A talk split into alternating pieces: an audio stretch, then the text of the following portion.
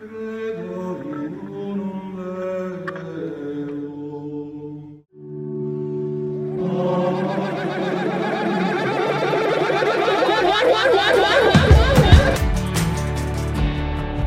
Padre, dele Hijo e dele Espírito Santo. Seja bem-vindo ao Crosscast, seja bem-vindo a mais um episódio. Então, meu nome é Steven, também conhecido como Magro Boliviano, né? Pra quem escutou aí os podcasts bem antigos, assim, né? Do primeiro ao quinto episódio por aí. Meu nome é Everaldo, também conhecido como Clava ou, ou Devassa, e eu tenho que explicar pro convidado sempre, porque Devassa, e não fique escandalizado, por favor. É, e antigamente é que era bom. É, afirmação de peso, vamos dizer assim. Meu nome é Fábio, eu sou mais conhecido como Padre Fábio. É, de certa forma, assino embaixo do que o Clava falou. Eu acho que worship realmente não vale a pena.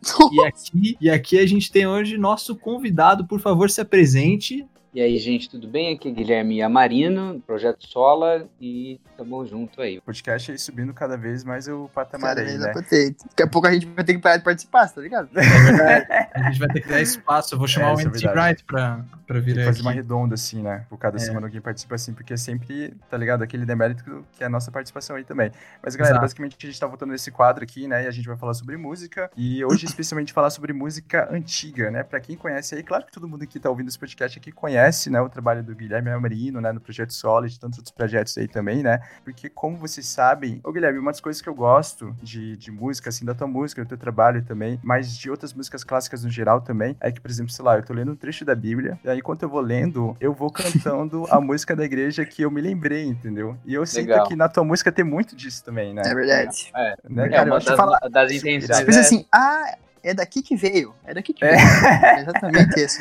Cara, isso é muito irado, né? Um dos exemplos aí é Colossenses 1 que vocês têm, né? A música de vocês. Sim. Tem outro muito bom que eu tava, tava lendo lá, um livro chamado Confissões 10, tá lá na Bíblia, né? Aí eu encontrei é um- uma música Esse Um é livro bíblico mais novo. Isso é canônico. Né? Versão estendida da Bíblia. Versão estendida, Isso, exatamente. é que vem com DLC paga. Tem aquela música do Confissões que eu, eu já tinha lido Confissões, mas quando eu reli Confissões depois de ter ouvido a música, eu, ah, e olha só. É legal mais pegar te- né? trechos bíblicos, né? Seja Salmos, seja o trecho de Colossenses, aqueles hinos do, do Novo Testamento que a gente fez da, da última vez agora, a gente fez Magnificar, Benedictus Aham. de mim. E pegar esses textos e musicá-los, eles ajudam a entrada, né, num texto. Que vezes a Isso. gente não tá prestando atenção no texto, ou a gente não tem familiaridade, você nunca leria, por exemplo, um Confissões. A nova geração, a gen- a gente que é mais novo, a- o interesse vai diminuindo, né? Então a a intenção talvez nossa é de Uhum. aumentar o interesse por isso, por fazer uma música contemporânea com uma melodia que envolva mais aquele que tá escutando e também traga um pouco mais de emoção, dá emoção sentida quando a gente lê o texto, né? Porque a carga emocional, por exemplo, da, do, do Nuke de Mitos, quando Simeão vê Jesus, carrega ele e fala assim, nossa, agora eu posso descansar. Ela é muito É, grande, é. né? Você É, trazer isso com a arte, pra gente é muito importante. Acho, é, acho que acaba trazendo um fator pedagógico pra igreja. Isso é muito irado. Tipo assim, eu não fiz uma pesquisa histórica nem nada sobre isso, até porque eu não achei conteúdo sobre isso, né, Guilherme? Se você tiver algum conteúdo sobre a história da música na igreja, acho que seria super legal. É, pra, pra entender esse movimento da igreja, um movimento eucarístico, né, que talvez no começo da igreja primitiva você não tem tantos relatos de música, era uma reunião bem diferente, né, uma reunião nas casas, uma reunião com Uhum. ceia, tudo mais, depois vai se desenvolver um pouquinho mais de institucionalizada a igreja, né, quando já tá na igreja romana, mas acho que a ideia ela vem muito antes disso, né? A, a presença de uma forma poética de dizer as palavras, ela vem desde o Antigo Testamento. Então, quando você vai observando a história do povo hebreu, você vê que, por exemplo, Êxodo 15, você tem o povo saindo do Egito, aquele, aquela sequência de eventos é extremamente milagrosa, né? Você Uhum. tem o profeta de Moisés agora organizando o povo na saída, o seu irmão Arão, a sua irmã Miriam, e quando eles estão saindo a pés enxutos ali ah, de todo aquele evento, Moisés propõe uma música e eles começam a cantar sobre o que aconteceu com eles. E à medida, essa é a primeira vez que aparece o povo cantando nas escrituras. É a primeira vez que tem tipo essa forma organizada das pessoas cantando todas juntas sobre algo que aconteceu na vida delas que Deus realizou. Não a Deus como nosso Deus, ele é nossa força e a nossa cão. Ele fez grandes coisas, o seu reino é para sempre. Ele jogou os cavalos, agora eles estão mortos, aqueles que nos perseguiam. Então eles começam a cantar toda essa história enquanto estão passando e saindo dessa escravidão rumo à terra prometida, voltando para aquele lar antigo deles que eles tinham deixado, né, que a família de Jacó tinha deixado. Então, você vê assim, existe uma forma de se preservar isso através das canções. Você preserva a história por meio da poesia. Gênesis 1 e 2, você tem ah, algumas poesias ali. Então é como se fosse uma música, como se fosse uma canção. A forma poética dos profetas também é a mesma coisa. É claro que a gente não tem como achar o traço disso preservado. Ao que, que, será que eles cantavam? Como será que eles liam? Será que eles iam com um ritmo diferente? Será que eles liam com alguma melodia? Mas você tem que observar que essa forma de escrituração preservada para a gente nas escrituras, ela é musical. Uhum. Então, uma primeira forma do porquê que a música existe na igreja é da preservação da nossa história. É uma das formas que a tradição oral acabou chegando para a gente depois, quando as escrituras já foram sendo organizadas em texto, de preservação da história, de preservação dos atos de Deus, de preservação das instruções de Deus, preservação das broncas que Deus deu ao povo, ao rei, das narrativas bíblicas. Então você tem uma grande quantidade do Antigo Testamento que ela é organizada em forma de poesia ou música, né? Se a gente puder Nossa. entender dessa forma, né? E o Nossa. interessante é, é, pelo menos eu consigo traçar um paralelo, eu não lembro que convidado que foi que falou uh, sobre, por exemplo, os vitrais na igreja terem esse teor educativo, sabe? De passar a tradição. Sim. Eu acredito que a música é da mesma forma, né? Porque, por exemplo, você tem a, a tradição cultural da igreja, normalmente você começa pelo tabernáculo e aí depois tem a instituição do templo, né? Quando você vai para a instituição do templo, e Davi está sonhando com o templo, ele vai planejando o templo, então deixar algumas instruções para o seu filho Salomão, ele coloca dentre os levitas, que eram os caras responsáveis pelo cuidado do templo, pela administração, pela limpeza, pela organização do sacrifício, pelo, pelo, pelo separar os utensílios do templo, ele coloca uma categoria a mais. Aparentemente, Deus não, não é contra isso, porque não tem uma manifestação assim, não, Davi, você não pode adicionar uma coisa que eu tinha falado lá atrás para Moisés. Davi adiciona. Adiciona um grupo dentre os levitas responsáveis pela música, responsáveis por cantar e preservar essa história nos atos litúrgicos ali do, do templo, né? De alguma uhum. maneira isso vai seguindo com a história de Israel até o ponto onde você vê nos movimentos exílicos, então você tem o exílio da Babilônia. E aí uhum. você vê que, de certa forma, é preservada a prédica, que é uh, alguém explicar alguma coisa, algo muito parecido com o sermão que a gente tem hoje, a leitura dos profetas e a canção. Uhum a igreja ela realmente nasce de um dentro de um contexto social onde os hinos não eram desconhecidos, né? Lógico, não só entre os judeus, mas entre os gregos também você vai encontrar o, os cantos antifônicos entre eles. É, é, mas entre os judeus é bem notável a presença dos cantos antifônicos. Você encontra no livro de Êxodo, é, no livro de Números, até mesmo em 1 Samuel 18, se eu não me engano, é, existe uma certa remonta a essa ideia de um, de um canto antifônico, né? Além, lógico, é dos salmos. Steven, Steve... É, Fábio, o que é antifônico aí? É um canto antifônico, como é que eu vou putz, sintetizar isso, vocês me complicam um é pouquinho. É música sem fone. Você quer, você quer tentar, Guilherme? Sem fone. Então, o que é uma antífona? Uma antífona é quando você está é, fazendo uma melodia curta Uh, normalmente você tem antífonas mais pouco mais para frente do que o Fábio está falando, já no canto gregoriano, né? Uma, um cântico curto que se repete em várias vezes. Uma antífona, por exemplo, você vai pegar aqueles salmos que tem repetições de tipo, ah, o teu reino é para sempre, ou Deus, Deus é bom e grandioso. Então você tem alguns elementos diferentes seguidos por repetições antifonais, que é para dar um, né? certo ritmo, para dar um certa é, uma linha mestra para coisa, entendeu? Então uma antífona é isso. Então, se eu não me engano, deixa eu até verificar aqui para ver se eu não tô errado nessa aqui, hein? Tô. é, não, é que eu ia, eu ia falar aqui, deixa eu verificar mais uma vez, só para ver se agora eu acerto. Não. Tudo bem. Ah, agora eu não lembro qual salmo que era, que é um salmo que ele é completamente antifônico, que ele é composto de 26 versículos, que ele é composto de verso refrão, onde o verso é cantado pelo sacerdote no templo e o refrão é cantado pelo povo em resposta, uma ideia de pergunta e resposta, né? Então, o sacerdote vai lá, canta... É o 136, não é não? O Se eu não me engano, é... Eu tava... Rendei eu graças ao Senhor porque Ele é bom, porque sua misericórdia dura para Isso. sempre. Rendei graças ao Deus dos deuses porque sua misericórdia dura para sempre. Isso. Rendei graças ao Senhor dos senhores porque... E aí ele vai continuando, né? São 26 Vai falar vezes. É, eu tava procurando no 126, era 10 capítulos pra frente. É, então você vê esse tipo de antífona presente no judaísmo. E a igreja nasceu dentro desse contexto também. Ela não é, é- é- é desfamiliarizada com essa realidade de canção. E mesmo no Novo Testamento você vai ter muitas, é, é, é, muitas palavras dos apóstolos, principalmente Paulo, que ao que indica sejam sim menções a canções cristãs antigas, né?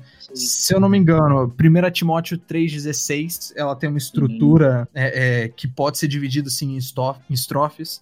Filipenses 2, 6 a 11 também dá pra dividir, se eu não me engano, o que? 5, 6, 6 estrofes dá pra se dividir é, Filipenses. Aí tem Colossenses 1, você vai encontrar também, que é aquela. O de Colossenses 1 é um bem conhecido, que fala É, que Jesus eu- é a imagem. É, o, é o que a gente fez a música. Exatamente. Aí em Hebreus eu não me lembro exatamente se é Hebreus 1, Hebreus 2 que tenha. É, Hebreus 1 ele Uhum. começa com, com algo bem é, musicado, né? O próprio Uhum. Hebreus 1 falando sobre a supremacia de Cristo e a exatidão de quem Cristo é. Ah, Uhum. você tem também alguns cânticos específicos nos evangelhos, né? Você tem o próprio cântico de Maria, o Isso, magnífica.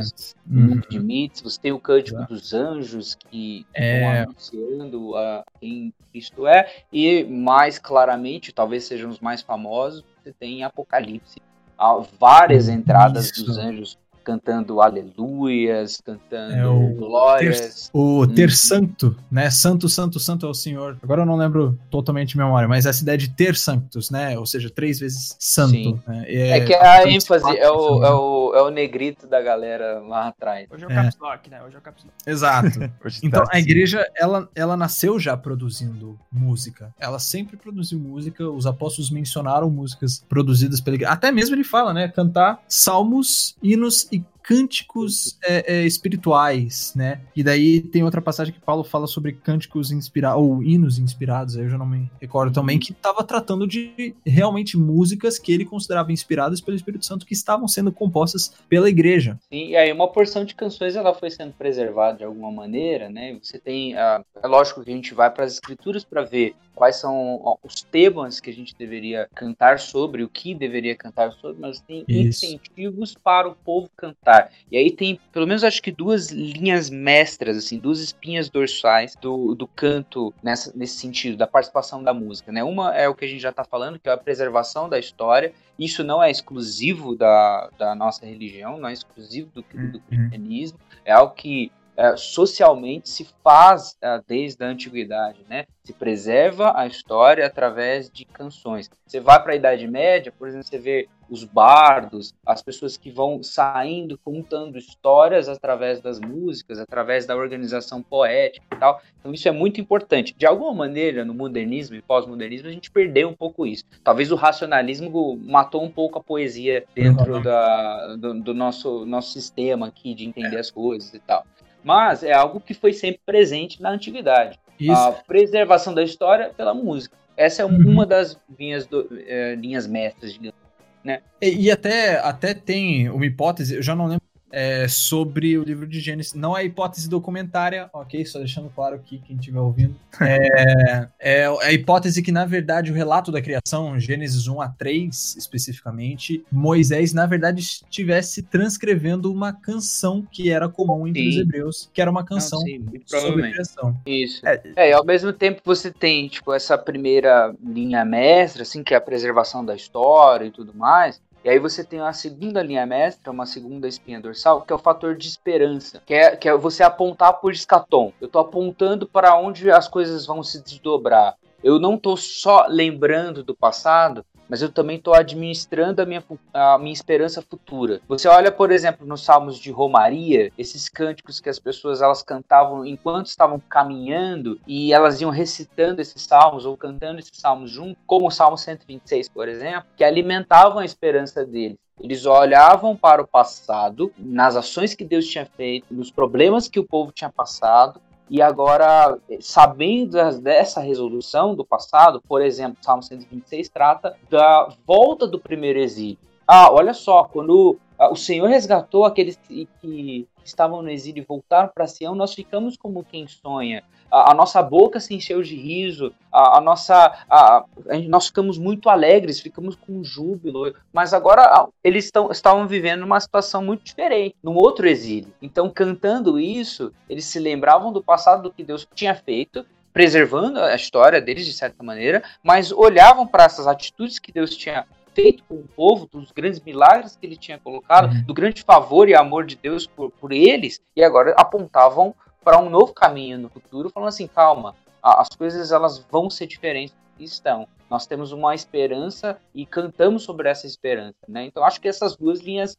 elas são principais para o canto e para a música, assim, acompanhando desde a antiguidade até os dias de hoje, né? Isso. A lembrança da história, a educação da história mesmo e a administração da esperança do nosso coração. É, se você for ver os textos que eu citei aqui há pouco, é, até mesmo que tá no álbum do Projeto Sola, e agora o Marcos Teles lançou um também Sim, que é só... ele gravou um só com os cânticos do Novo Testamento. Isso, exato. E se você pega o, só os textos onde esses cânticos são citados, que são os textos que eu mencionei agora há pouco, todos eles têm um caráter muito confessional. Na verdade, se você for estudar isso com cuidado, você vai perceber que as prime os primeiros credos né, da igreja, ou seja, as primeiras confissões é, sintéticas da igreja, do que, que a gente realmente acredita, vamos sintetizar isso aqui, sempre estavam muito ligadas ao cantar. Muitos cânticos se tornaram confissões e muitas confissões, muitos credos se tornaram cânticos. É, é, é, é, muito importante a gente atentar sobre isso. Hoje em dia, crítica rápida, né? Hoje em dia a gente tem um, um louvor que ele é muito voltado para o que eu sinto, o que Deus é para mim. Deus não deixa de ser diversas coisas para nós, ele é nosso pai, etc, consolador. Mas hoje o que eu tenho sentido muito de falta nos meios mais worshipzer assim, do fundo do poço assim, é realmente falta muito desse caráter confessional. Às vezes tem uma música que eu não gosto, vou falar aqui. Fala aí. É... é aquela Tu És Bom. Que é, é, Não, tem muitas músicas que eu, não, que eu não gosto, né? Mas vamos lá, vou mencionar ela. Senhor, tu Pô, curiosidade aqui. Não, não é essa. O Fábio falou disso. No, naquele episódio lá eu dei uma cortada aqui, mas pode mandar aí. Deu uma cortada? Tá, tudo bem, malandro. Malandro. É... que aquela música ela fala. É... Como é que é no refrão? Ah, o refrão é o mais simples. Tu és bom, bom, Oh, e, que o cara pô, esquece isso? Como é que o cara, pô, é que nem música do Power Rangers, é só falar Power Rangers no refrão. Então, pô, você pega essa música, pega a letra dela, falta tanto desse conteúdo confessional, desse conteúdo de quem é Deus, afinal de contas, a gente tem que lembrar o que, que ele fez, né? É, é uma música tão abstrata que se você pega o, o, o, refrão e troca o tu por você, você, como menina, conseguiria cantar ela muito tranquilamente pro seu namorado. Mas sabe, eu, eu, eu acho que tem uma, uma coisa interessante, na verdade, uma curiosidade da época da, da reforma protestante, que acaba hum. acontecendo tanto para com o catecismo, ou seja, quais são as bases de fé, quais são as, a doutrina, como que a gente vai fazer isso entrar, né? Ter uma entrada, as pessoas aprenderem de fato isso. E o catecismo ele foi feito breve catecismo, que ele é feito para criança. Tem tipo ele de forma perguntas e respostas indicadas que era voltado para educação infantil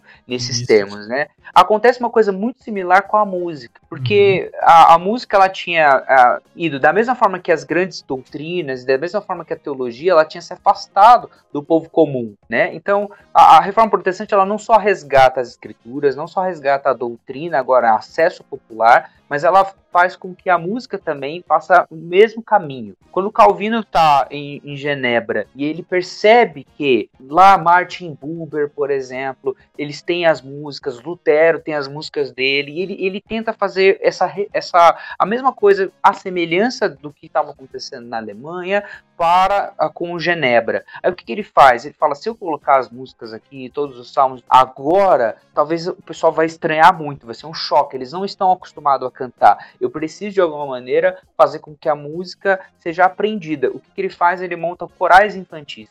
Ele contrata Isso. músicos para ensinar as crianças a cantar versículos, a cantar pedaços de doutrina. E então, a partir das crianças, de um canto simples, as crianças aprendendo isso, elas vão inspirando o resto da congregação a cantarem junto. Justamente nessa, nessa pegada que a gente tem falado, né? A, a história, eu vou contar sobre o que Deus fez, quem Ele é, e ao mesmo tempo eu sou, eu tenho uma confissão bem estabelecida. Eu estou cantando sobre o que eu creio. Porque cantando sobre o que eu creio, a identidade da igreja vai ser preservada, a minha identidade pessoal vai ser preservada também, porque eu vou ser ah, exposto à realidade que eu sou um pecador, que eu posso ser perdoado, de que eu posso ah, ter ah, essa administração do Espírito de Cristo vivendo em mim, me dando os dons para exercer, e também eu vou dar uma concepção muito clara da missão nossa aqui na Terra, aqui Isso. neste mundo. Né? Sem contar no caráter, porque assim, a confissão, ela não deixa de ser literalmente um louvor direto a Deus.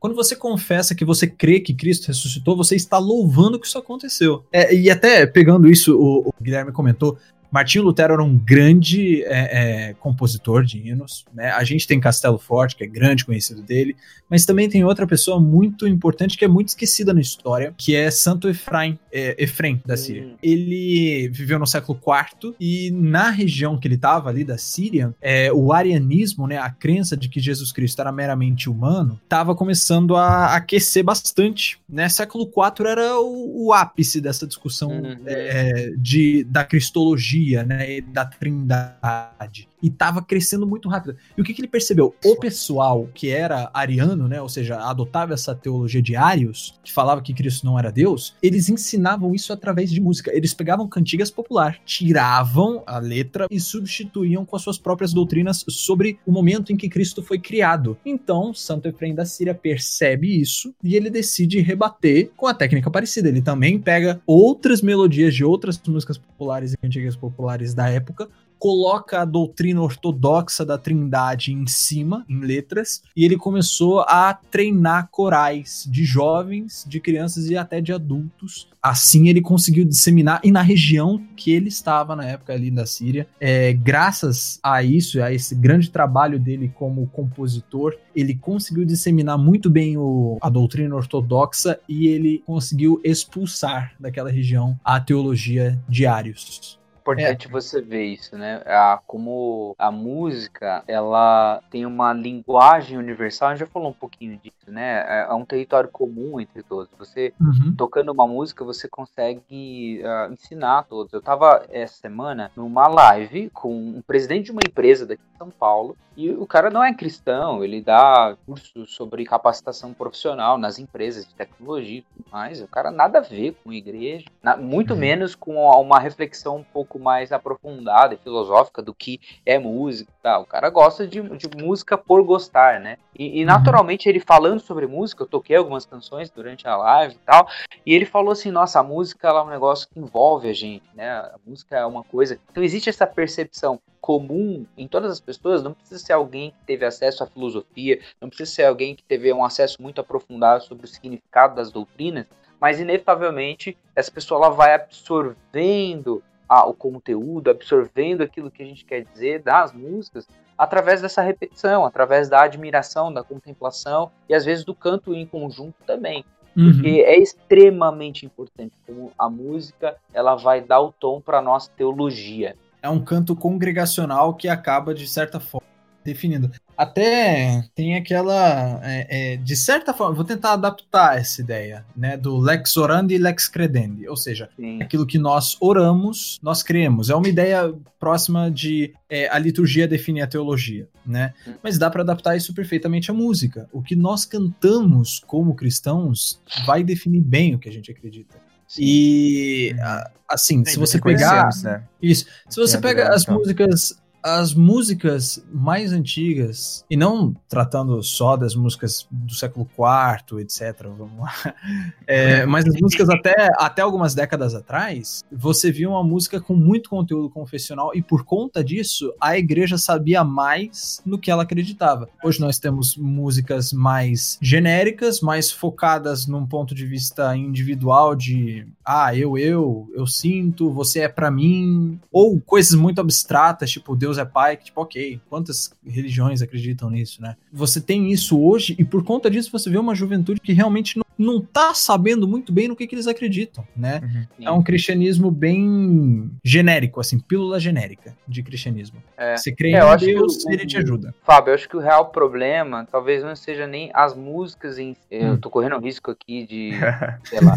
Mas as É, músicas. um- mas um sim retrato, o- né? Eu acho que se fechou demais a gama de assuntos tratados. Uhum. Entendeu? Não que o assunto da, da individualidade, da relação individual com Deus, ela não é, isso não é errado. Eu Uhum. orar, eu, eu, eu ter uma oração bem honesta diante de Deus. O errado é a nossa relação com o Pai ser só isso. A nossa Ah, relação sim. com a, a Trindade ser limitada a um tipo de, de canção que não vai existir a possibilidade de um arrependimento, que não vai Uhum. existir, existirem canções de confissão de pecados, por exemplo, canções carregadas de um Salmo 51, por exemplo. Isso, sim. Ou, ou canções que vão ter uma escatologia mais definida do que vai acontecer, não só Uhum. negócio de, de mantra e tudo mais, porque é uma relação justamente que a gente tem co- falado aqui, a relação de Isso. confissão. Sim. É uma confissão. Eu, É. eu concordo, sim. É, sem dúvida, a música tem muito valor.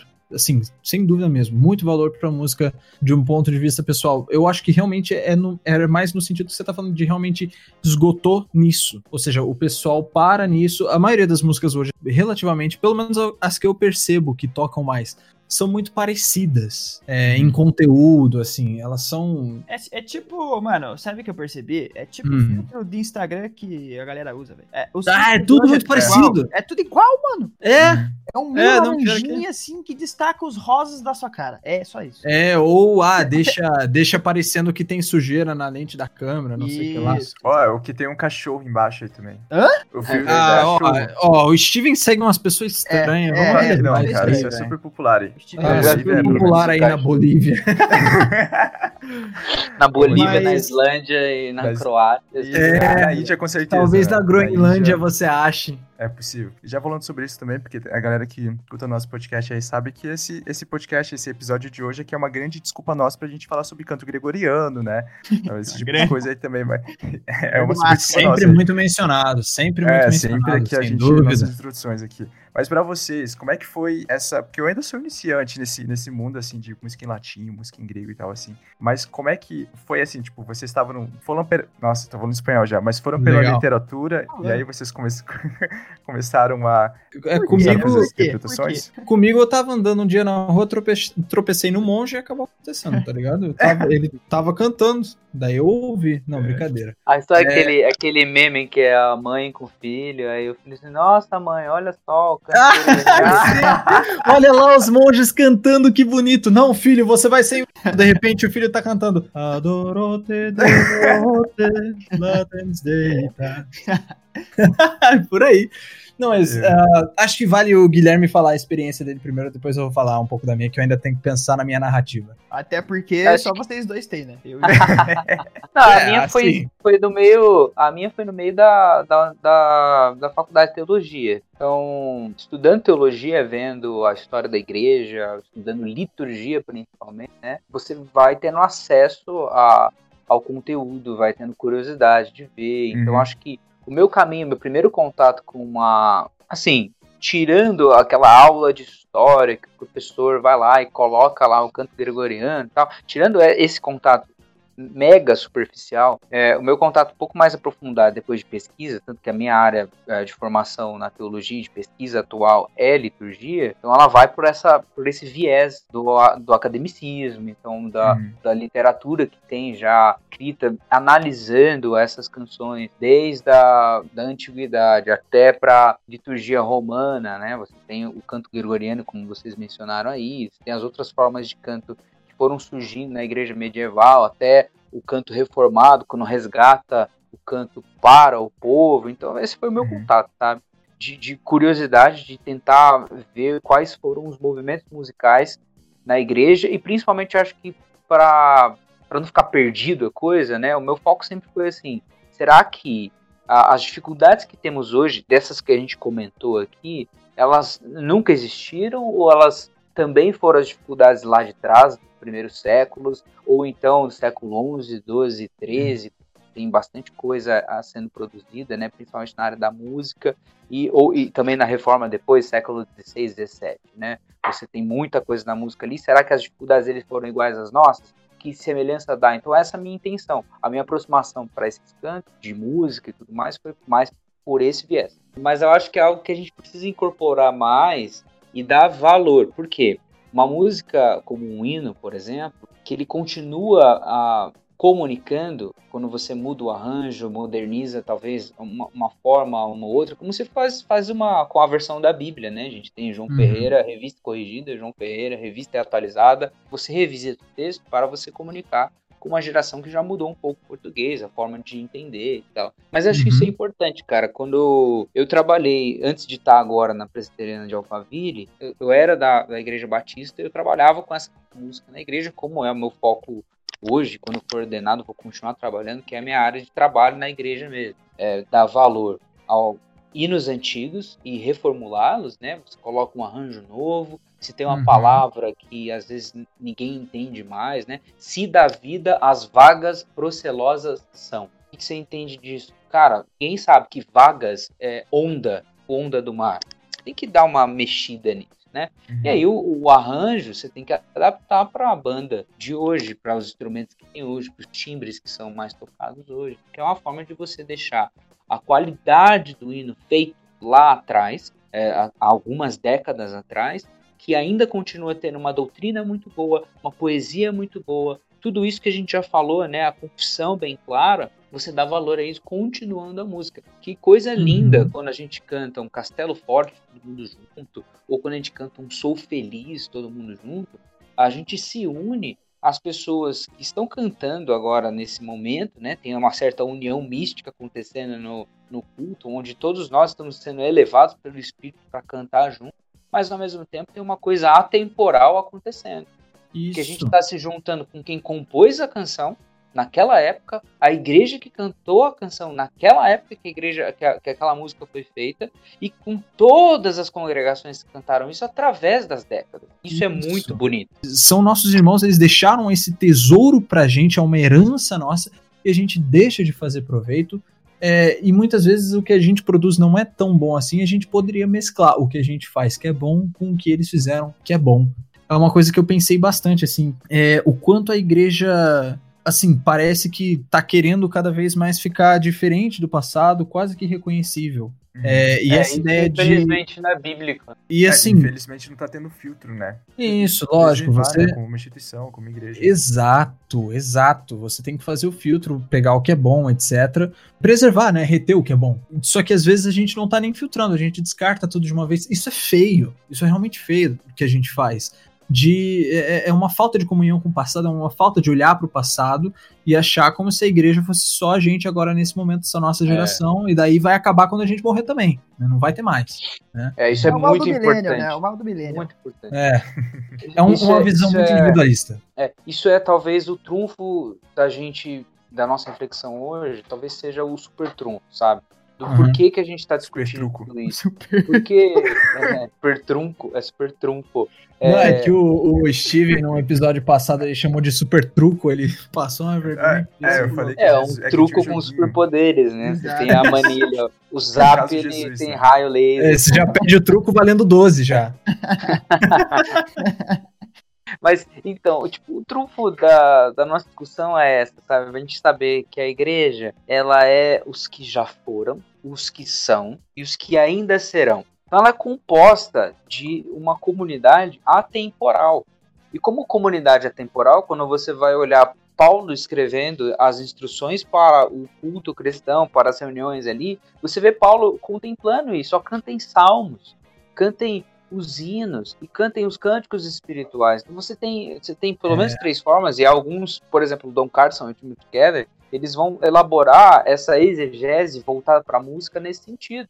Ó, os salmos são a preservação dos salmos, da salmodia, dos cânticos de Davi, dos cânticos ali ah, da família de Asaf, da família de, ah, que compuseram todas essas coisas que foram preservadas. Você tem os hinos que estavam sendo compostos, que já tinham algum tempo, e você tinha os cânticos espirituais que eram mais talvez espontâneos, coisas que estavam sendo feitas agora, naquela época que Paulo tinha escrito a carta. Então Isso. Então você tem uma contemplação de uma igreja que já foi o mesmo povo, pelo mesmo Deus, contemplada pelo mesmo Espírito, guiada pelo mesmo Espírito, né? Uma igreja que estava sendo, estava acontecendo no presente e que entregaria para as gerações que iriam suceder, né? Então a gente tem que ter essa compreensão, né? Eu estou cantando uma música no culto, vai ter canções que eu tenho que dar um arcabouço mais histórico. Por que, que a gente canta isso? Olha só como é belo o fato de que a gente estar tá cantando uma canção que veio lá do século XIII, por exemplo.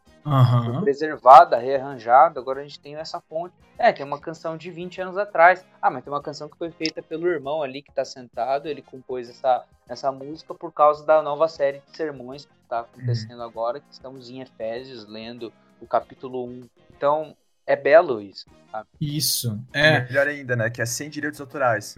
Exato. Na verdade, os direitos são todos reservados à igreja. Né? Exato. Ou seja, a é. igreja é. pode desfrutar. Muito obrigado aí, Guilherme Amarino, né? Desculpa aí ter te falado de Atila, tá? Porque é o. você sabe pela familiaridade, é, né? Tá, tá no Stranging Topic, né? É, é, é verdade. Surfar é no verdade. hype, né, mano? Surfar é, surfar no hype deles. Propósito, considerações finais, Guilherme? Eu acho que é isso. O que a gente tem falado é muito importante, né? A importância da música. Eu acho que uma coisa essencial para tempos desses, que a gente às vezes fica mais inflamado nos assuntos contra as coisas que a gente concorda, é sempre o equilíbrio de todas as coisas, né? Uh, não seja contra tudo, não seja contrário ao movimento de hoje, porque a gente tem várias críticas a ele, mas caia nesse incentivo que a gente deu aqui, da composição, da proposição de assuntos, né? O, C.S. Lewis é um cara que eu admiro muito como a crítico literário, alguém que escreveu muito sobre isso, e inevitavelmente as produções das tentativas dele de teologia, né? E ele falava um negócio assim: ó, quando eu me deparo para uma crítica de livro que eu tenho que fazer e tudo mais, e eu não gosto, eu prefiro não fazer. Eu prefiro compor algo que eu estou gostando, porque eu vou ter espaço para propor. Então, se o meu incentivo uhum. para alguém que está escutando hoje, está muito inflamado com isso, é caia de cabeça no assunto teológico que você admira e componha música sobre isso. Faça, faça canções para sua igreja, para servir sobre esse assunto. Porque o enriquecimento à nossa comunidade cristã atual vai ser muito rico do que a nossa reclamação ou a murmuração diante de quadro, né? Então, os uhum. reformadores uhum. fizeram isso, né? encontraram um grande problema, o que eles fizeram? Calvino promoveu ah, uma, uma, reforma ali em Genebra, com, escrevendo os comentários bíblicos. Lutero foi lá e propôs as canções, propôs os livros, propôs uma tradução das escrituras, né? Então, proponham coisas,